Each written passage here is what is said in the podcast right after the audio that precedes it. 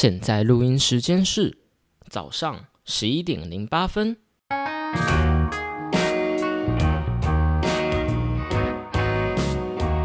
Hello Hello，我是小 P，欢迎来到舒食料理。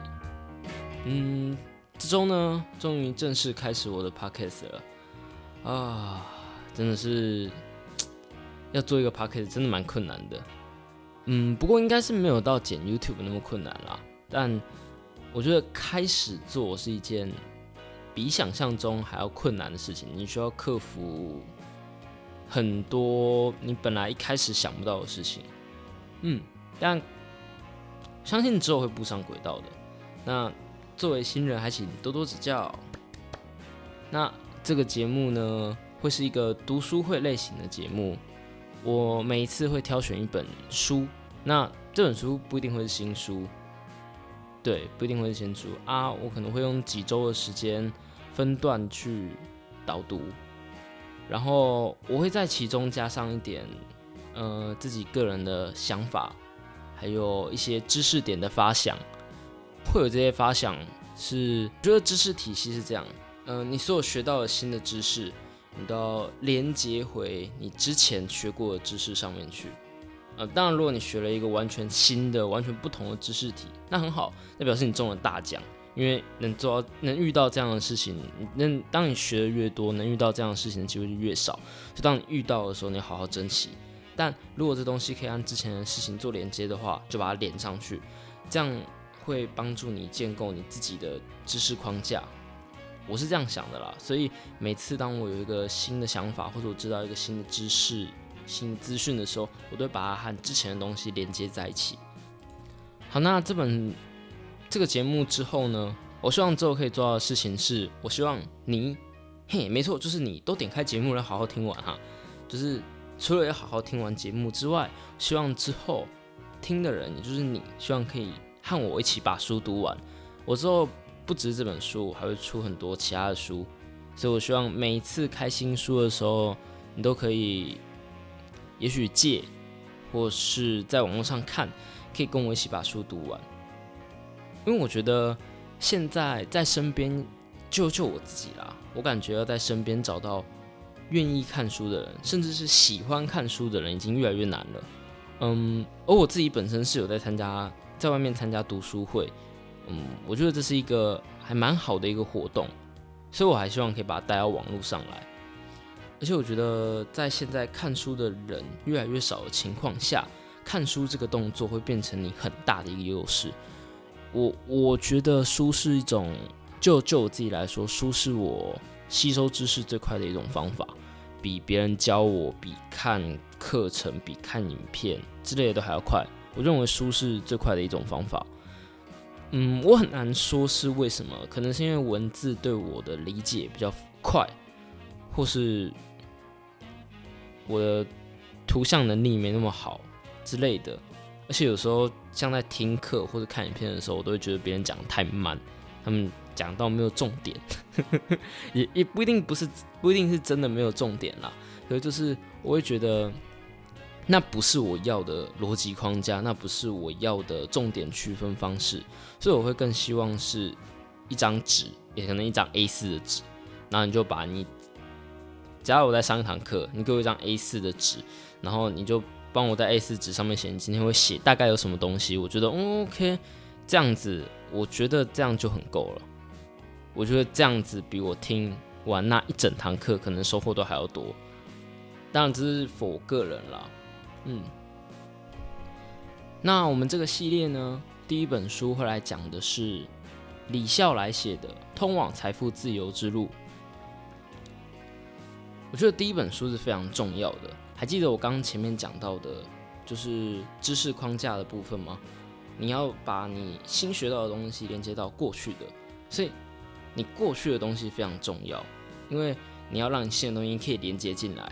那我会选这本书当做第一本书，是因为，呃，在我看完这本书之后啊，我发现我学到了很多新的知识，都可以连接回这一本书。我所以我会选择这本书当第一本书，就是因为看完这本书之后，你再去看其他的书，你会很有亲切感，因为你会发现哦，这本书有提到类似的点，你可以连接回来。嗯，不过这也代表这本书在大部分知识上面都只是点到而已，它并没有做太深入的讨论。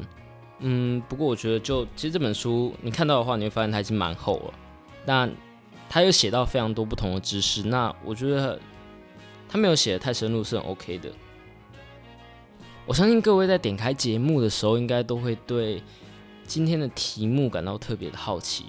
为什么节目名称会叫做“老母鸡脚”呢？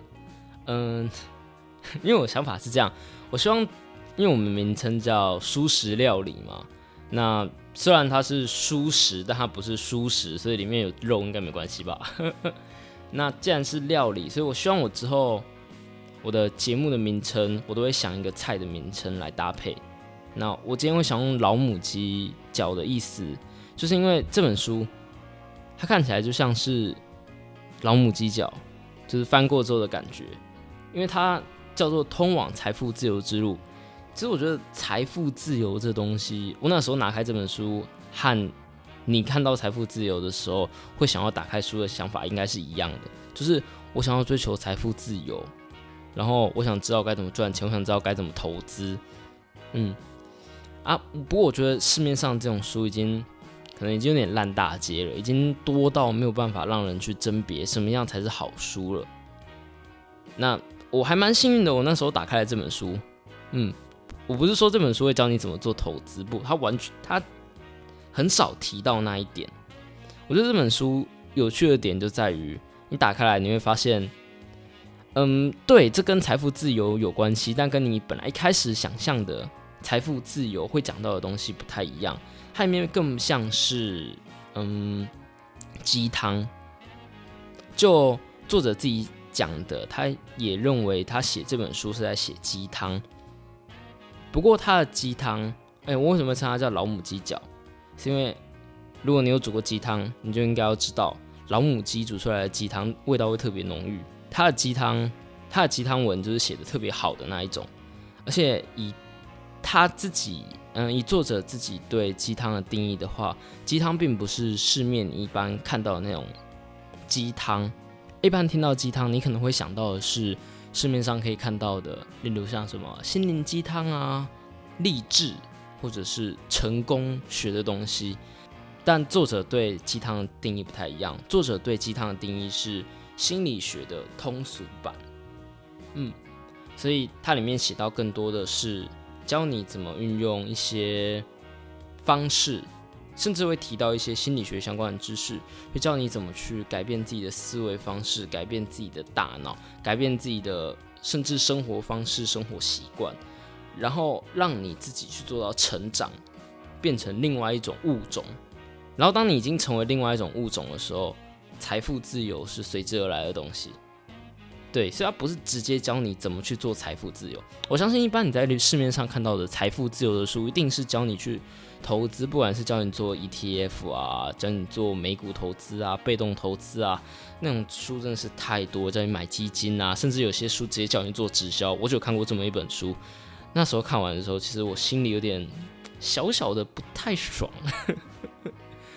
我我不是说直销不好，但就是我实在是不太明白为什么直销用这种方式来推，觉得不会让人，至少不会让我想去做这件事情啊。所以我会拿这本书作为我想讲的第一本书的原因，就是因为这是一本关于成长的书，它是一本教你怎么成长的书。那我觉得我我们做读书，我们读书。基本上就是为了成长，就是希望自己可以变成更好的自己，就是希望自己可以有思维上的变化、思维上的进展。你可以得到新的知识，你可以得到新的观念，你可以改变你自己本来的想法。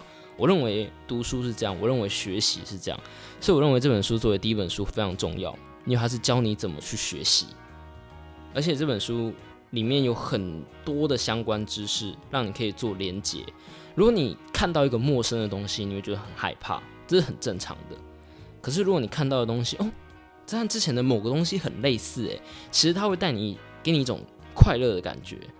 所以我觉得在那个时候，就是在我开始学习之前，我看到这本书对我来说是件很幸运的事情。它让我之后在学习的时候有一种连回来的感觉。那我对这个连回来的感觉感到非常的嗯意外和开心，所以我希望这本书也可以带给你们一样的感觉。好，行前会结束了，让我们正式开始出剧吧。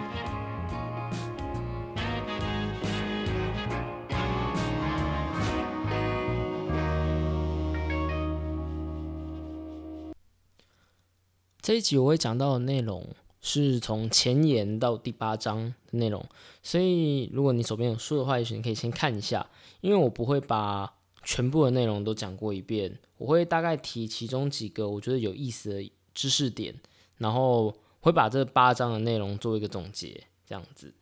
那我觉得到前言的时候有一句话，就是一开始前面就讲到的话，是贯穿整整本书的一句话，就是用。正确的方法去做正确的事情，这本书一直在传导这个概念，然后他一直在想办法的告诉你怎样叫正确的方法，什么叫正确的事情。嗯，那我觉得关于正确的方法还有正确的事情，在我们之后会做讨论。在接下来就是第一个知识的点，用一百二十趴去相信自己会更好。这个我觉得对我来说，这句话就是相信的力量。我自己的一套想法，我认为这个一百二十趴相信自己会更好呢，就像是你去外面参加可能教会或者是直销，你会得到的东西都跟这个很类似，就是所谓的一种盲信的力量。嗯，我觉得这样讲可能会让有一些宗教的人有点不开心，所以不好意思，但这是我自己个人的想法。我认为是这样子的，就是他们会让你去相信未来会更好。那当你相信你的未来会更好的时候，你就会更容易主动的去关注会让你更好的事情，而且同时你也会让你自己的心情更好。那如果你比较正向，你又更有几率去做可以让你成长的事情，那就你就会有更大的几率可以让你的未来真的变得更好。嗯，我认为这是相信的力量，我自己也是相信。这样子的，但我自己比较没有，嗯，我比较没有一个宗教的支持，我只是纯粹的，就是去相信自己未来会更好。那他在第一章节的时候就讲到说，也许他现在，嗯，其实他现在在中国那边可能已经算是蛮有钱的一个人了，但是他看看自己的过往，再看看自己现在的自己，他觉得也许他可以做得更高，也许他可以做得更好，只要之前的自己。有相信自己有可以做到那个高度，就是你必须得要先相信自己有办法做到，你才有办法真的把事情做到。我不觉得相信就可以让你真的把事情做到，但相信会大大提高你把事情做到的几率。就像我刚刚讲的，相信会让你。更专注在做这一件事情上，会让你更容易去关注这件事情，会让你即使失败了，你还是可以相信你下一次还是会成功，因为你坚信自己会成功，所以你相信你只要多尝试。那我觉得你要让一件事情成功，不外乎就是多关注他的事情，多去做他的事情，即使失败了还是继续做下去，你就有非常非常方非常非常高的几率可以做成功。而如果你相信自己可以成功的话，你。做到前面这些事情的几率就会比别人高，所以想当然而的，你成功的几率就会比别人高。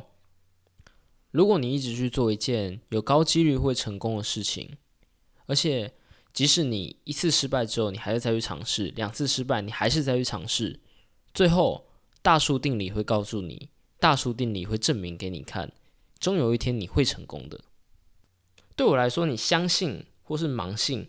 或是外面宗教让人比较成功，或是直销体系为什么会让人这么容易一头热的去冲？然后你真的可以看到几个成功的人，我觉得都是因为这样子。而在这本书中，为什么要一百二十趴去相信呢？因为当你一百二十趴相信自己会更好，即使你因为打击、因为别人的话而让你损失了二十趴，你仍有一百趴可以相信你自己会更好。我认为这个非常不合逻辑啦，但我想我能表我能懂他想讲的意思，所以就不用去太 care 他的逻辑了。他想讲的就是你必须要真的真的真的真的非常相信你会更好，即使你完全看不到为什么你未来会更好，你也要相信，因为你唯有相信了，你才会开始去动作，你才会开始去做。如果你都不相信自己未来会更好的话，那或许对你来说，利益最大的方式就是躺在那边享受了享受人生，当个马铃薯。对，这或许是你可以做到最好的事情啦，因为你未来不会更好啦，这就是你目前最好的生活了。嗯，那接着这本书就讲到了，你该相信什么？你相信你的未来会更好，但你的未来会呈现什么样的曲线呢？不知道大家有没有听过复利？相信如果有在接触股票或者投资的人，一定会听过复利，钱滚钱嘛。有一句大家常拿来讲，我不确定爱因斯坦到底有没有真的说过的话，就是比原子弹还要更大的威力，就是复利的威力。那如果不知道复利是什么的呢？你可以稍微去查一下，我就不在这边多做介绍了。那复利的曲线呢？复利的曲线就是一开始先是一个斜率并不太高，并斜率并不太大的一个直线。然后它开始慢慢上升，慢慢上升，过了某个曲线，过了某个点之后，曲线又开始急速的往上升，这是大家印象中的复利的曲线。那作者虽然这本书写叫财富自由，但他一开始的时候，他讲的完全不是关于投资金钱相关的东西，他要讲的是复利这条曲线，并不只存在于投资中，也并不是只存在于数字世界。你要相信，你的未来就像这条曲线一样。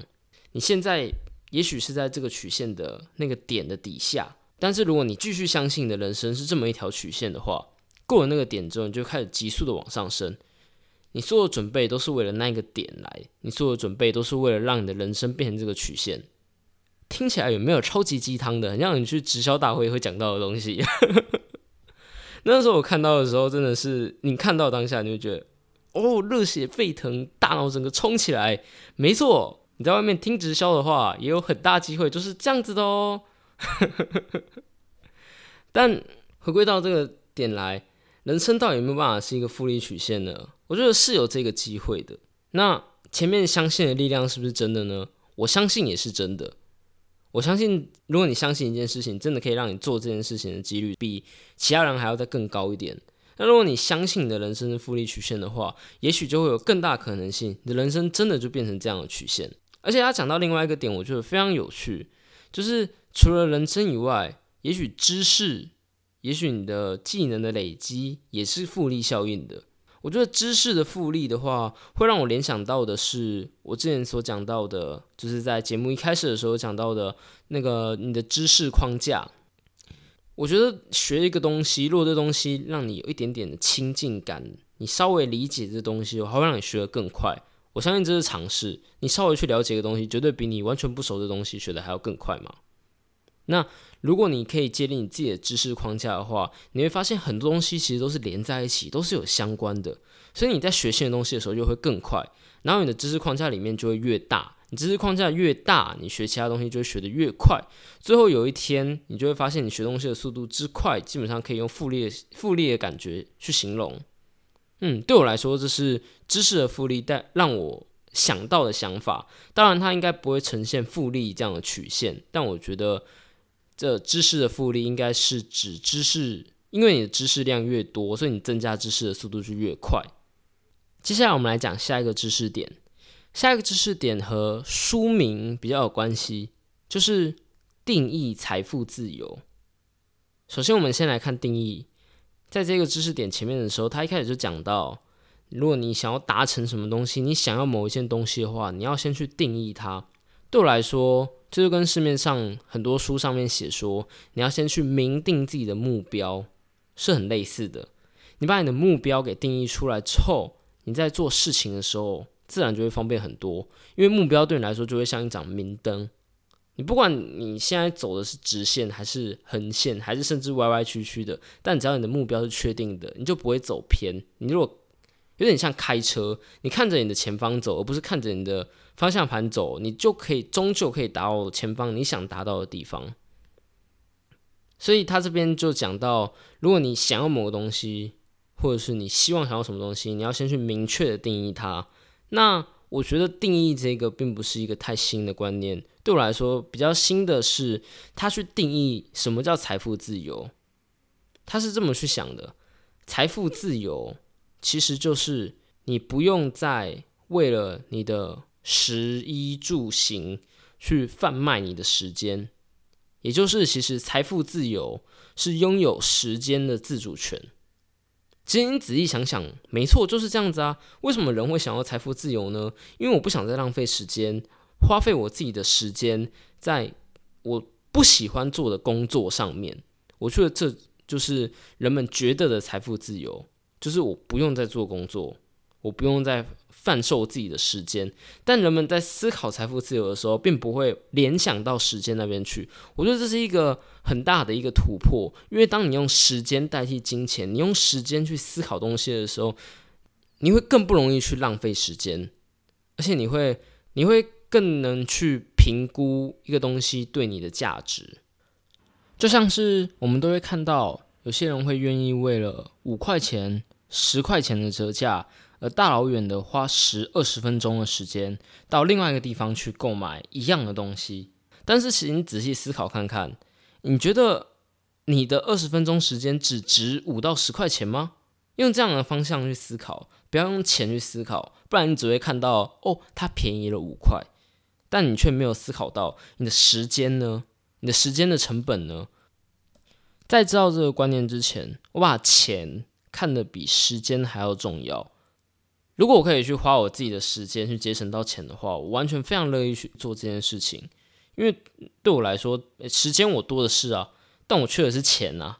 但我们没有思考到的是，其实时间你是可以把它换算成钱的。其实最简单的方式就是你把你的时间用基本工资来算。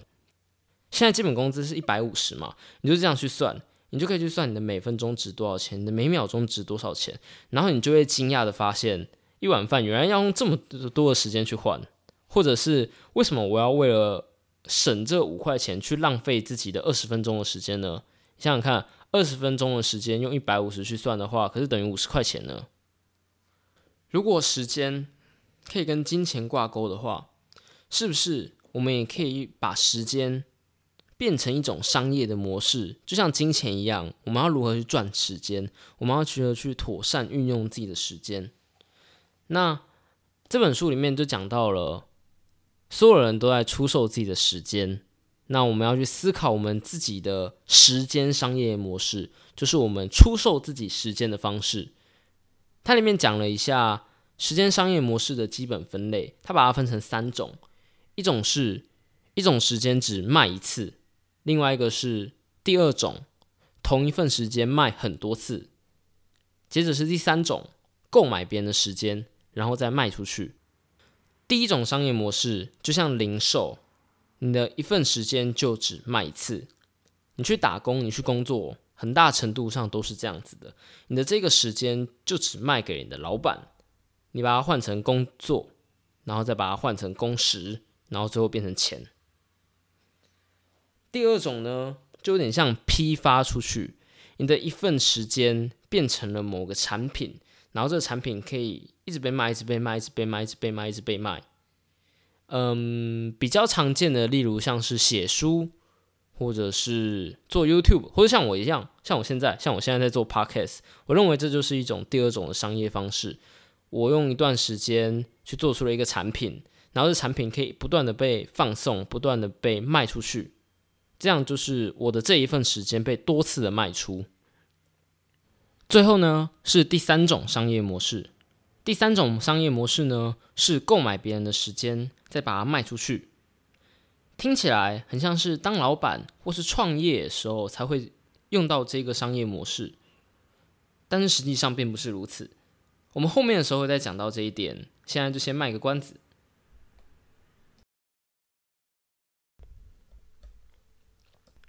现在我们的时间呢，已经和金钱做挂钩了，时间已经是你财富的一部分了。那既然它已经可以和金钱做挂钩，我们就可以把它做成商业模式。那我们把它做成商业模式之后呢，我们该怎么去把它做优化？我们要怎么优化自己的商业模式？我们一个一个来讲。第一种商业模式呢，就是只把时间贩售一次，就是像是工作，就是你只把时间贩售一次，你卖给了公司，换取了钱。我们可以从两个点去思考，怎么去优化第一个商业模式。第一个呢，就是去增加你每一份时间的价值。简单来说，就是怎么想让自己的工资可以变高一点。那我们在成长，我们在考证照，我们在拿到更好的学校，考更好的硕士，都是为了让自己的一份时间可以卖得更贵一点。那作者这边提到另外一个点，就是不要去追求高工资，因为工资你的价格是估值，你应该追求的是高价值，就是你让自己可以得到这个工资。或者甚至高过这个工资，你要让你的价值高过你的估值，这让我想到一句话，这句话出自穷查理的普通常识，就是最好去得到一个东西的方式，就是让自己配得上它。其实，在我看到这一篇的时候，我脑袋里面一直想到的就是价值投资。价值投资就是你看一间公司的时候，你要去看它的价值，而不是只去在乎它的估值。你不要只去看它现在股价多少，而是你应该要去自己去思考这间公司对你而言值多少钱。所以我想，很多人会追求高工资，但却不追求去如何提升自己，如何去投资自己，最终估值将会落得跟价值差不多。因为估值只是一时的，但价值比较高程度上会是时间比较长久的。另外，作者还提到。不要太担心你会被低估，低估是一件好事。如果你一直不断在成长，不断在成长的话，终究你的价值会高于你的估值。而也不要再去担心说你现在拿到的钱太少了。如果你的价值一直增加、一直增加、一直增加的话，根据我们刚刚讲的，你的估值最终就会回落或是升，变成你的价值跟你的价值很类似。这时候呢，就会有人思考到，如果我的价值已经很高了，但是我的工资一直上不去呢？我的估值就是没法上去，公司就是不给我机会让我加薪呢？我认为在现在这个时代，这是一个网络的时代，这是一个每个人都有自己的传播媒体的时代。你有很多种方式可以让你的价值被人家看见。我我想要讲一个我自己常讲的口头禅，是现在这个时代是一个。不管你喜欢做什么事情，只要你一直做这件事情，把这件事情做到有价值，最后你都可以因为这件事情而能得到让你可以养活自己的金钱。不管你做的是什么事情，你都可以拿到金钱。所以，当世界已经变成这样的时候，唯一一个事情，就整个问题都变得非常简单了。你人生唯一最重要的事情，就是找到你喜欢做什么事情。因为不管你做什么事情，你都可以得到钱啦。那现在最重要的事情就是你要去用什么样的事情来得到钱。那用什么样的事情就是你该知道的课题。那最好的方式当然就是找到自己喜欢的事情。这是一个额外的小插曲。就我觉得，如果你已经有足够的价值，公司又不愿意给你更高估值的话，你可以想办法慢慢让你的价值在其他地方展现出来。然后在那个价值被确定的时候，你已经可以从其他地方得到收入来源的时候。就踏出那间公司，不要再回头了，因为那间公司并不是一个好的公司，他没有看到你真正的价值。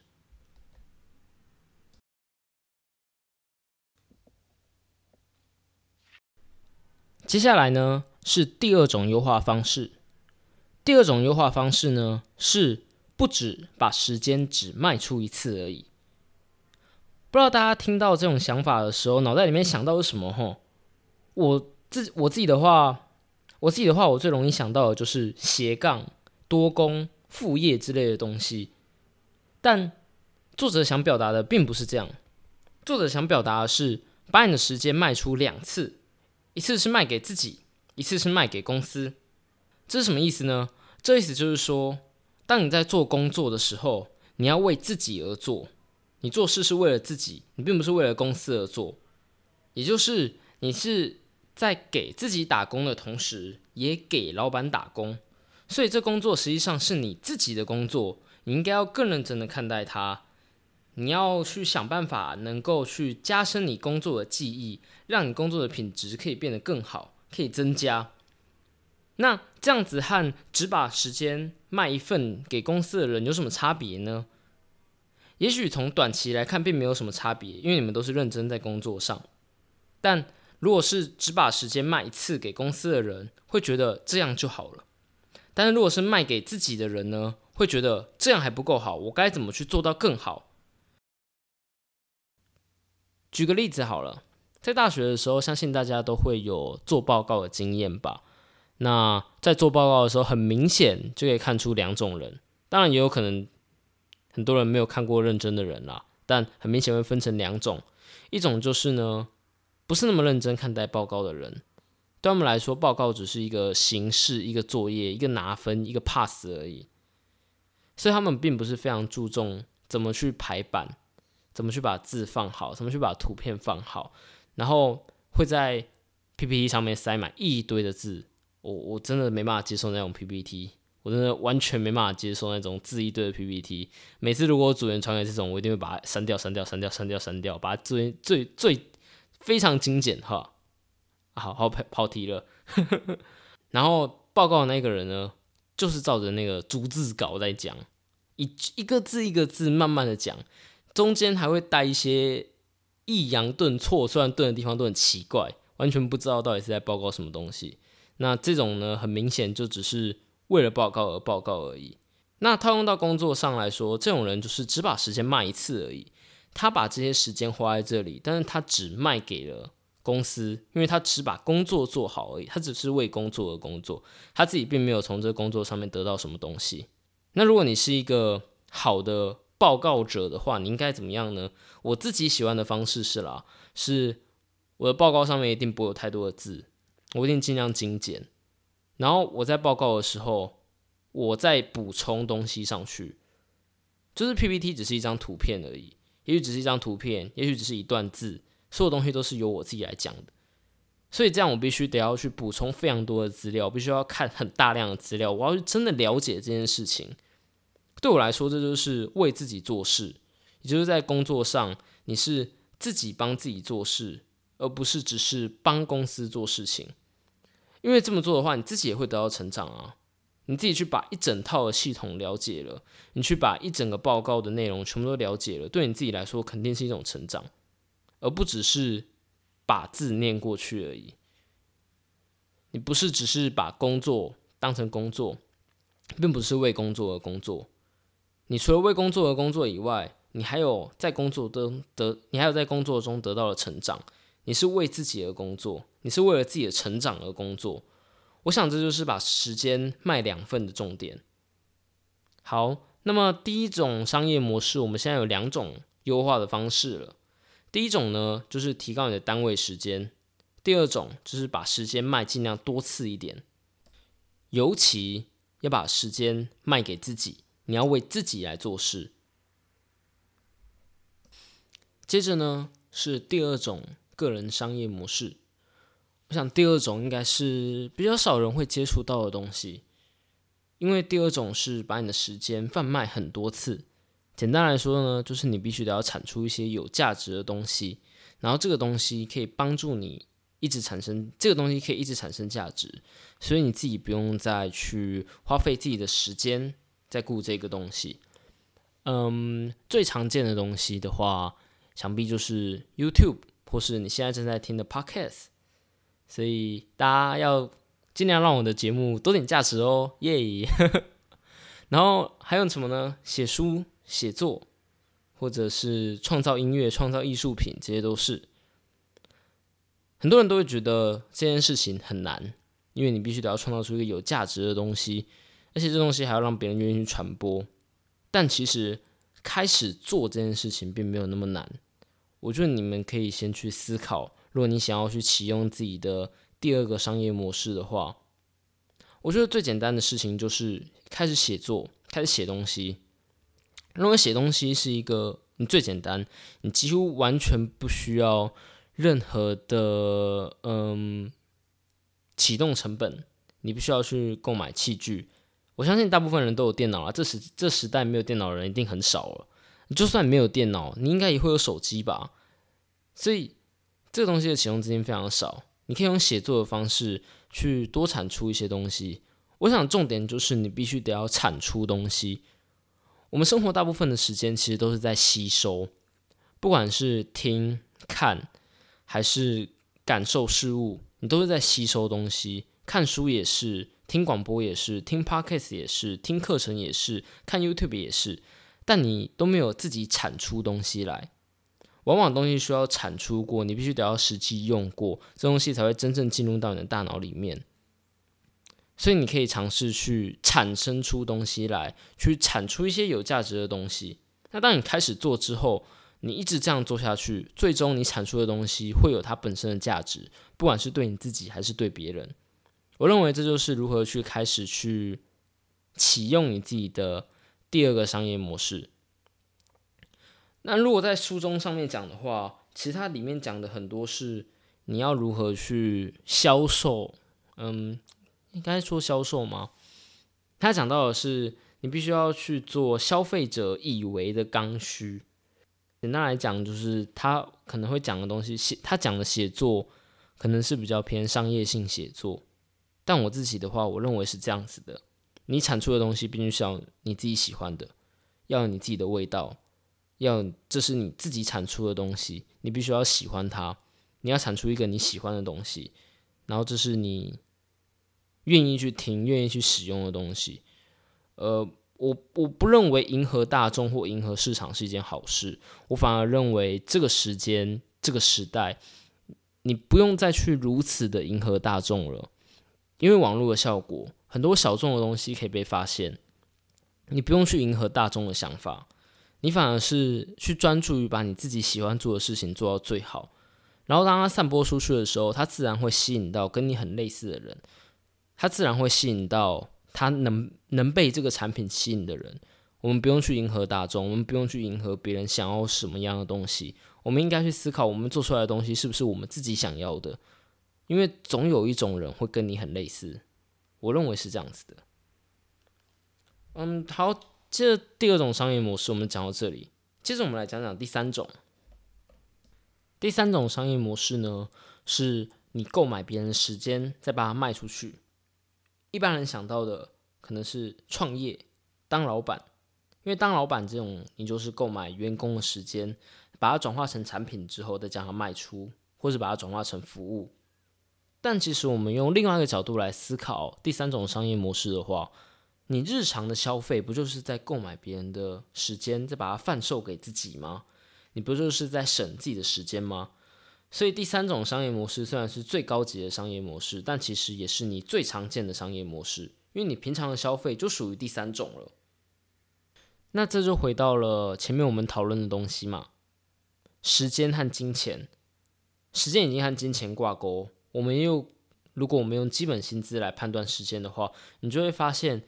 其实很大程度上，时间是比金钱还要贵的，所以你必须得要先有这个想法，就是时间的价值是大于金钱的。所以，我我还是想再提一次，那些跑了二十分钟的时间就为了十块钱的人，是不是觉得自己的二十分钟只值十块钱呢？这样是不是表示你的一个小时只值三十块？我自己是认为自己的时间可以做更好的管控。我可以做在更好的事情，甚至我把时间用来休息，我认为都会更有效果。所以我觉得是这样子的。你觉得你能把你的时间更好的运用吗？如果你能把你的时间更好运用的话，把那时间省下来，不要为了省钱而去浪费自己的时间。我认为这反而是本末倒置。你弄错了，重要的是什么？重要的是时间啊！时间大于金钱。是一种价值观，关于价值观的一些想法，在后面的章节还会再提到。但我想先讲一个从这个价值观衍生出来的另外一种想法，就是书是一个很便宜的东西。有些人觉得书很贵，但你仔细思考看看，书其实就是一个专业人士、一个精英人士，通常是精英人士花时间认真写出来的书。饱含了知识的结晶，却用接近纸张本身的价格来贩售，可能再加上墨水的费用而已。书其实本身是一个非常非常便宜的东西，但它里面所饱含的东西却远远超过它的价格。你购买书，你花钱购买书，实际上你是购买别人写这本书的时间，还有他经历的那些知识。这是非常便宜的，因为你不用去花那些时间来经历他所经历的东西，就可以学到他的东西。那根据我们刚刚前面所讲到的，时间是大于金钱的。别人一本书可能他光是里面的经验、里面的知识，他就花了可能是五年、六年甚至十年的时间去体会到，但你只需要花三百块钱就可以省下这十年的时间，这是非常非常非常划算的交易。但我不知道为什么现在越来越多人不去看书了。直到现在，我依然认为看书是最快的吸收知识的方式，而且是经过你自己大脑所消化之后的知识，并不是别人塞给你的东西。它并不是懒人包。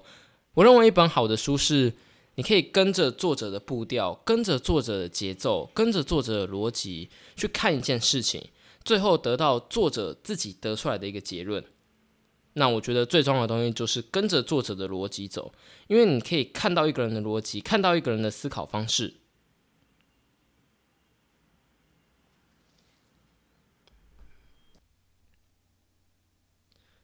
接着，它里面有一段话，我认为这个还蛮有趣的，跟大家分享一下。他讲的是：既然你的目标是终有一天不用再出售自己的时间了，那么。你的行动就应该是想办法合理的逐步减少自己出售时间的数量，所以方法就是在能用钱换时间的时间，尽量用钱来换时间，进而将省下来的时间全部投资在自己的持续成长上面。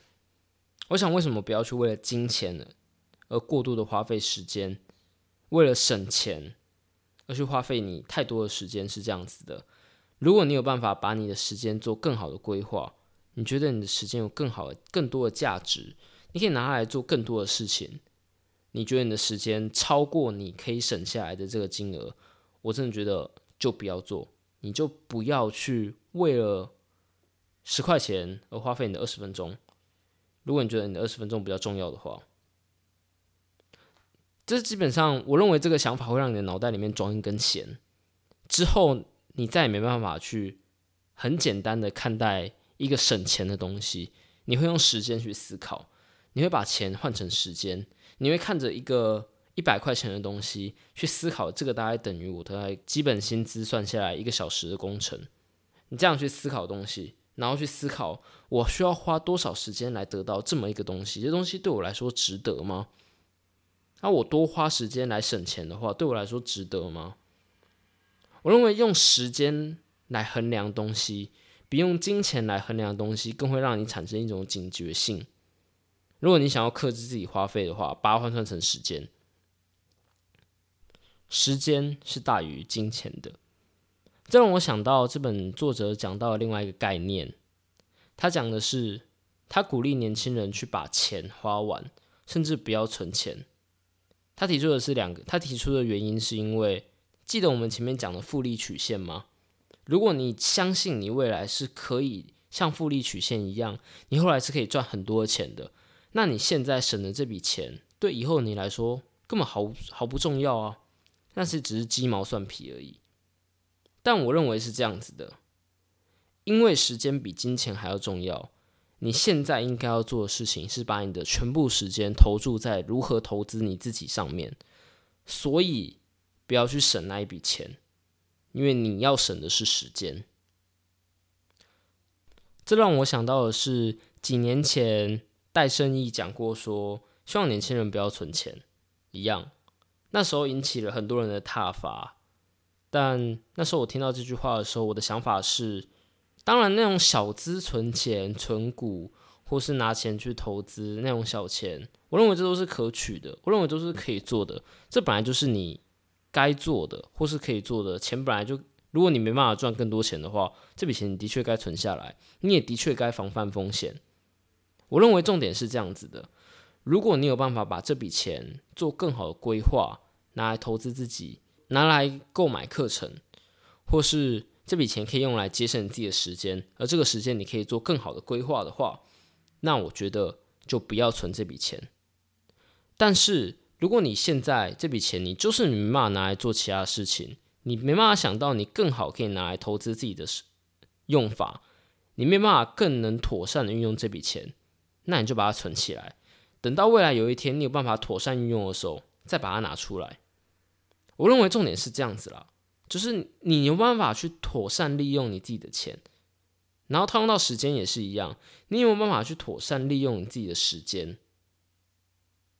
如果你没办法妥善利用自己的时间的话，那或许花费你的时间来换钱这是合理的。但如果你可以妥善利用你的时间的话，就不要把钱省下来，因为时间大于金钱。好，那我们讲完了三种商业模式了，接着我想要讲的一个观念就是起步的时候你应该要做什么。举例来说好了，我们在第二个商业模式的时候，我有讲到说，也许我们可以用你可以用写作的方式来进行，想办法去产出。那该怎么去开始写作呢？很多人会想办法去看一堆的书，去看该怎么写，怎么去修改自己的文笔，然后怎么去思考，怎么去做一个很好的比喻，怎么做一个完美的结尾，怎么将它传播出去，但都没有开始做。这本书提出来的一个观念就是，起步的时候应该是这样子的：首先呢，你快速的去入门一个知识。所谓快速入门呢，以写作来用例子。可能就只是会打字，就这样，你会打字，最简单的，接着就开始做，然后从做中开始去学习，在实际运用过后，我觉得这真的是一个最快的方法。很多东西真的是你不做，你不知道会遇到什么样的困难，所以不要太害怕去开始做，因为其实开始做的成本非常的低。快速的入门一件事情，然后一直去执行，一直去执行，从执行当中去学错误，这是一个非常好的一个观念。那这个观念非常受用，它可以用在非常多的知识，还有非常多的技术上面。嗯，也许有多很多人看了一辈子的书，但从来都没有去实际运用过这些知识。也许有人去学该怎么去，maybe 写一篇程式，但他却从来都没有真的去写过一篇程式。那他永远都不知道写程式的时候遇到什么样的问题，而有些人不敢去这么做，也许是作者里面提出的另外一种想法，就是他是属于表现型人格，而非成长型人格。表现型人格呢，他们更担心的是自己做错了事情，他们更担心的是自己的面子，他们担心自己因为做错被别人看不起。但成长型的人不一样。我相信在大在座的各位应该都想成为成长型的人，都想成长。成长型的人呢，我们关注的点是成长，我们不去在意别人的想法，我们不在意我们前面做错了。而且，你既然认为你一开始上来就可以做得很好，没有人在一开始掌握一个技术的时候就能做得很好。哦，不对，我觉得应该会有，一定会有神童之类的。但你觉得你是吗？你觉得大部分的人是吗？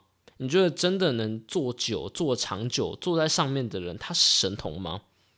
我认为很大几率上不是的。很多人在一开始一定并不是做的最好的人，但是他们不断的做、不断的去改进，最后他们将会成为最好的人。所以，关注于自己的成长，做一个成长型人格的人，你看的是自己的成长，所以不要去太在意每一次失败的成果，你应该去。思考的是怎么让你的下一次成功。好，那前言到第八章大概就是这样子啊。我们来稍微回顾一下这周说了什么。首先呢，是要用正确的方法去做正确的事情。然后呢，是相信的力量。你要用一百二十帕的相信自己能更好。然后你要相信什么呢？你要相信你的人生是一条复利的曲线。也许你现在还是只是在前端而已，但当过了拐点之后，你会高速的往上升。然后采取行动，用时间来衡量金钱，先去改变你自己的价值观。时间是大于金钱的。然后时间呢，又分成三种商业模式，分别是把时间只贩售一次，然后呢是把时间多次做贩售，例如写书、做 podcast。第三种呢是购买他人的时间，然后再将它转售出去。而我们的消费模式很多呢，就是属于第三种商业模式。最后是起步的时候，我们该怎么办呢？我们应该要快速的入门一个知识，快速的掌握必要的知识，然后不断的用行动重复的去做，在错误中还有在行动中去做学习。好。这大概就是前言到第八章的内容啦。没有满满的鸡汤鸡血。那时候看完之后，我整个我该做点事情，我要做事情。我不知道你听完我节目之后会不会有这样的想法，我希望也可以带给你这样的想法，因为我认为这是这本书的重点。这本书就是一份鸡汤，它就是一个鸡汤文，但它是一个教你如何成长的鸡汤文。好，这周的节目就到这里结束啦。那在结束之前呢，我还想，我想跟大家讨论两个题目。第一个呢，就是当你实现财富自由之后，你会想要做什么事情呢？还有第二个问题就是，你有想过去启用你的第二种商业模式吗？如果你想的话，是什么样的类型的呢？可以把答案留在 IG 或者是 FB，大家可以一起做讨论哦。那来预告一下下一周，下一周我们会讨论的章节是从第九章到第十五章。第九章是你升级过自己的作业系统吗？第五章、第十五章是活在未来的最朴素的方法是什么？大家记得要先把这几个章节看过一遍哦。好，这周就这样子啦，拜拜。